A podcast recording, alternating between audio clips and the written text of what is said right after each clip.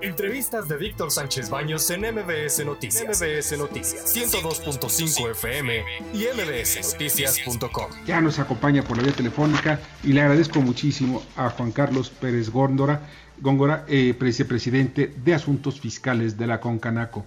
Hola, ¿qué tal? ¿Cómo estás, Juan Carlos? Muy buenas noches. Muy bien, buenas noches, Víctor. Un saludo a ti y a tu auditorio de MBS Noticias.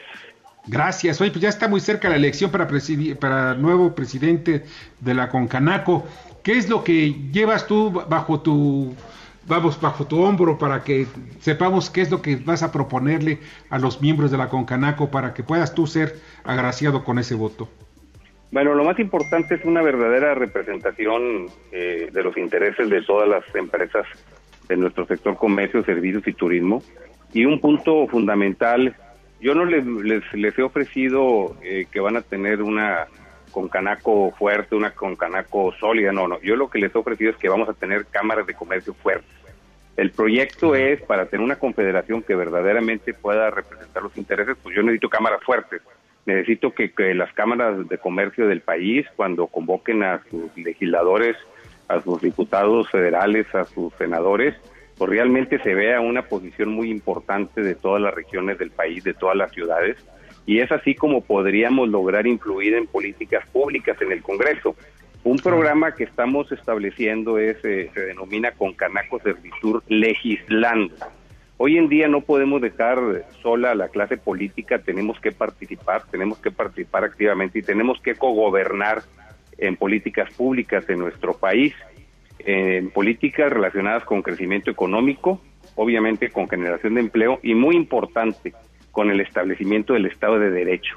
Hoy en día necesitamos certidumbre, necesitamos que los empresarios tengan las condiciones necesarias para poder eh, tener negocios, para que puedan abrir negocios, para que no les cambien las reglas del juego. Y, y para eso estamos estableciendo este programa, ¿no? Con Canaco Servitur Legislando, porque creo que es momento de actuar, de actuar eh, propositivamente, de presentar iniciativas a través de los legisladores que estén de acuerdo con nuestros proyectos y poder eh, pues entrarle, entrarle en esto y también analizar y revisar los proyectos eh, legislativos. creo que es muy importante señalar, y por eso es este programa, o sea, en el gobierno para su ejercicio se divide en poderes y el poder que nos representa a nosotros, a la sociedad en general, es el poder legislativo y qué más que hacerlo a través de las organizaciones formales de representación, entiéndase cámaras empresariales como las de nosotros y los colegios de profesionistas. Son los organismos que realmente tenemos que participar activamente, ya no podemos esperar a ver qué se le ocurre a nuestros legisladores o al gobierno o al presidente de la República mandar una iniciativa, hagamos nosotros el trabajo, hagámoslo bien y, sí, pero Juan Carlos, ¿qué hacer cuando los legisladores tienen los oídos sordos? Porque mira, yo he visto que se reúnen muchos empresarios, toman acuerdos y después no los cumplen. Lo vi yo en el asunto del outsourcing, sobre el asunto de las empresas de energía, y como los veo muy seguido a estos señores diputados y senadores, pues lo único que veo es que sí, sí, sí, están, dan un discurso, les dan un discurso a ustedes y parece que, bueno, no ustedes, eh, yo hablo en forma genérica, ¿no? A los empresarios, a los comerciantes, a los prestadores de servicios, y los prestadores de servicios se van muy contentos y al rato es otro lo que manejan dentro de, de las leyes. O sea, ¿qué hacer? Porque al final de cuentas hablan de una democracia participativa, pero es una partidocracia. Bueno, pues tenemos que decirle, señores, este, ustedes le deben de responder a la sociedad y no al partido político, ¿no? Para esto, por eso, por eso lo que señalo es tenemos que tener cámaras fuertes, que cuando invitemos a nuestros legisladores en las diferentes ciudades, hoy estuve, estoy aquí todavía, no salgo a Monterrey, estoy en Culiacán, Sinaloa, ayer estuve en Baja California Sur con las cámaras de comercio de, Baja y, hemos estado platicando con ellas y el programa le está interesando y nosotros tenemos que tener una red de 300 enlaces de nuestras cámaras con los 300 distritos electorales federales, además de los plurinominales, ¿no? Que son otros 200. Que eso, que eso lo, tendrá que hacer la Concanaco. Pero tenemos que influir y si no nos hacen caso y si a ellos aprueban cosas que perjudiquen la actividad de, nuestros negocios, pues acudiremos al juicio de amparo. Este, y, yo, yo les quiero decir, hay una cosa importante. Mira, eh, ningún organismo nacional pudo parar la subcontratación, la ley de la industria, de la industria eléctrica, y un montón de, de, reformas, nombramientos y un montón de cosas que se han venido haciendo. Pero acuerdos que habían llegado con los empresarios, ¿eh? Se presentó una terna para el nombramiento del titular de la Prodecom y no se le rechazó en el Senado. Presentamos un amparo y le prohibieron al Senado nombrar. En noviembre volvió a presentar otra otra terna el presidente de la República en donde en donde incluyó a dos a dos de los de la primer terna y uno adicional en noviembre. Ampliamos el amparo, nos dieron suspensión definitiva y se le ordenó al Senado no nombrar. O sea, eh, nosotros sí la paramos, y digo nosotros, un servidor, a través de la Asociación México Justo, que, que presido en, este momento, y con un grupo de trabajo que se hizo de, abogados, eh, logramos parar este, este proyecto.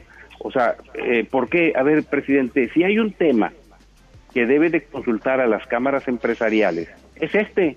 ¿Quién es nuestro representante? ¿Quién nos va a defender ante abusos de la autoridad? el, el, Ejecutivo tiene la Secretaría de Hacienda, tiene el Procurador Fiscal que lo, que lo defiende la Secretaría de Hacienda y al SAT en, cuanto al, al, pago y cobro de los impuestos. Y nosotros tenemos a nuestro Procurador. Y para que se nombre un titular deben de consultarnos. Si no lo hizo el presidente de la República, bueno, pues nos, otorgaron el amparo. Entonces, este tipo de defensa la tenemos que seguir haciendo y no es que, que queramos pelearnos con el Ejecutivo pero para eso estamos. Bueno, vamos a dialogar, vamos a platicar y vamos a ver quién conviene que esté en la Procuraduría de la Defensa del Contribuyente. Entonces, hay que hacer muchas cosas, hay que modificar leyes, tenemos que darle certidumbre al país. La gente no está invirtiendo, no hay inversión. Sí, se anunció el mes pasado que el Seguro Social desde la pandemia hasta junio había crecido como en seis mil y fracción de, de nuevos registros patronales. Sí, no fueron seis mil, fueron diez mil los que crecieron, pero fueron puras MIPIMES y, fueron 10 mil y 4 mil cerraron empresas medianas y empresas grandes. O sea, esas MIPIMES generaron máximo, máximo eh, 50 mil empleos, pero las otras perdieron 500 mil. O sea, 500 mil personas que dejaron de laborar. O sea, el saldo sigue siendo negativo en 450 mil personas. Entonces, no hay inversión no hay crecimiento y lo que necesitamos son las condiciones. Y para eso debemos de trabajar. Ya no podemos dejarle al gobierno ese, eh, eh, eh, esa chamba. Tenemos que tener cámaras fuertes y cámaras propositivas. Esa es la clave de todo, Juan Carlos. Bernardo Sebastián. En efecto, ¿cuál es el, el enfoque? ¿Cuánto tienen ustedes ya planteado que puede ser este necesario de inversión para reactivar la economía? Debido a que muchos empresarios tienen eh, el efectivo y el capital y podrían abrir empresas y generar estas pequeñas empresas, pero como que no tienen esa confianza, como tú bien lo mencionaste, y tampoco tienen esa necesidad. ¿Cuánto podría ser necesario para el próximo año y reactivar la economía en inversión? Bueno, lo, lo que requerimos son, son reglas claras, ¿no? Es muy importante que en el paquete económico que se mande al Congreso el 8 de, de, septiembre, ya en, en algunos días, este, obviamente ya se dijo que no iba a haber aumentos de impuestos, pero necesitamos que vengan reglas, claras y den certidumbre a la inversión. O sea, eso es muy importante. Nosotros hemos pedido algunos estímulos, y no son estímulos, simplemente anticipar, por ejemplo, deducciones de inversión. Es muy importante que no cambien, porque te dicen no aumentar impuestos, no vamos a aumentar tasas, pero te cambian reglas del juego y te dejan en un, estado de, de pensión. Entonces necesitamos esa, esa, esa seguridad hay liquidez en el sistema financiero, pues la gente no solicita crédito para, para invertir. Este, necesitamos que ya se dejen de ocurrencias y trabajar en proyectos realmente viables, ¿no? Y que eh, el tema de la ahorita que se viene de la o que tenemos ahorita encima la tercera ola, de la pandemia requerimos que las reglas las pongamos nosotros o sea requerimos ya no empresas esenciales no reglas de empresas esenciales y que esas pueden abrir sino empresas responsables y que se establezcan ciertos parámetros y requisitos que los hemos estado trabajando nosotros en el interior de la de la confederación y en el interior de nuestro proyecto. Ya tenemos un concepto que le llamamos semáforo empresarial Oye, Carlos, ¿cuándo son ya las elecciones? Para certidumbre. ¿Cuándo son las elecciones? Mira, las elecciones deben ser el de aquí, hay una controversia muy grande. Las elecciones deben ser el 30 de septiembre. ¿Por qué? Primero porque desde enero se dijo que la asamblea iba a ser el 30 de septiembre y con el fin de que no hubiera un desgaste en las campañas con todos los presidentes de Cámara y con todas las cámaras, se habló que las campañas empezaran el primero de julio y iban a ser de tres meses. Entonces los tres meses concluyen el día último de septiembre. El problema es que en la Junta de Consejo de este martes, el secretario de la Confederación, obviamente por órdenes del presidente, señalaron que la asamblea la hicieran el día 9. ya teniendo una fecha de asamblea y teniendo un derecho adquirido los candidatos, los tres candidatos, y las cámaras de que pueden recibir a candidatos hasta prácticamente hasta el día 29 de septiembre.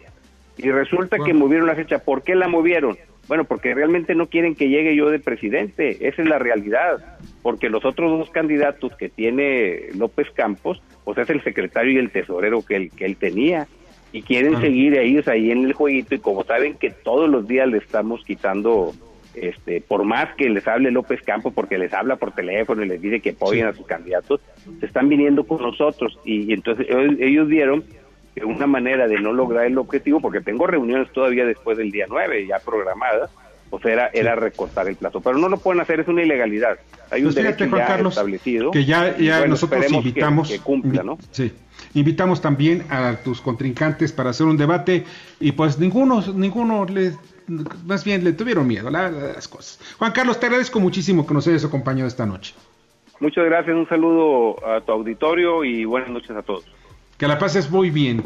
Juan Carlos Pérez Góngora, vicepresidente de Asuntos Fiscales de la Concanaco y candidato para presidir ese organismo. Y de veras, los invitamos a sus contrincantes y no quisieron. ¿Saben qué? pues hay que muera. Pero conste, los invitamos. Escucha a Víctor Sánchez Baños en MBS Noticias. MBS Noticias 102.5 FM y MBSNoticias.com. Lunes a viernes, 9 de la noche, tiempo del centro de México.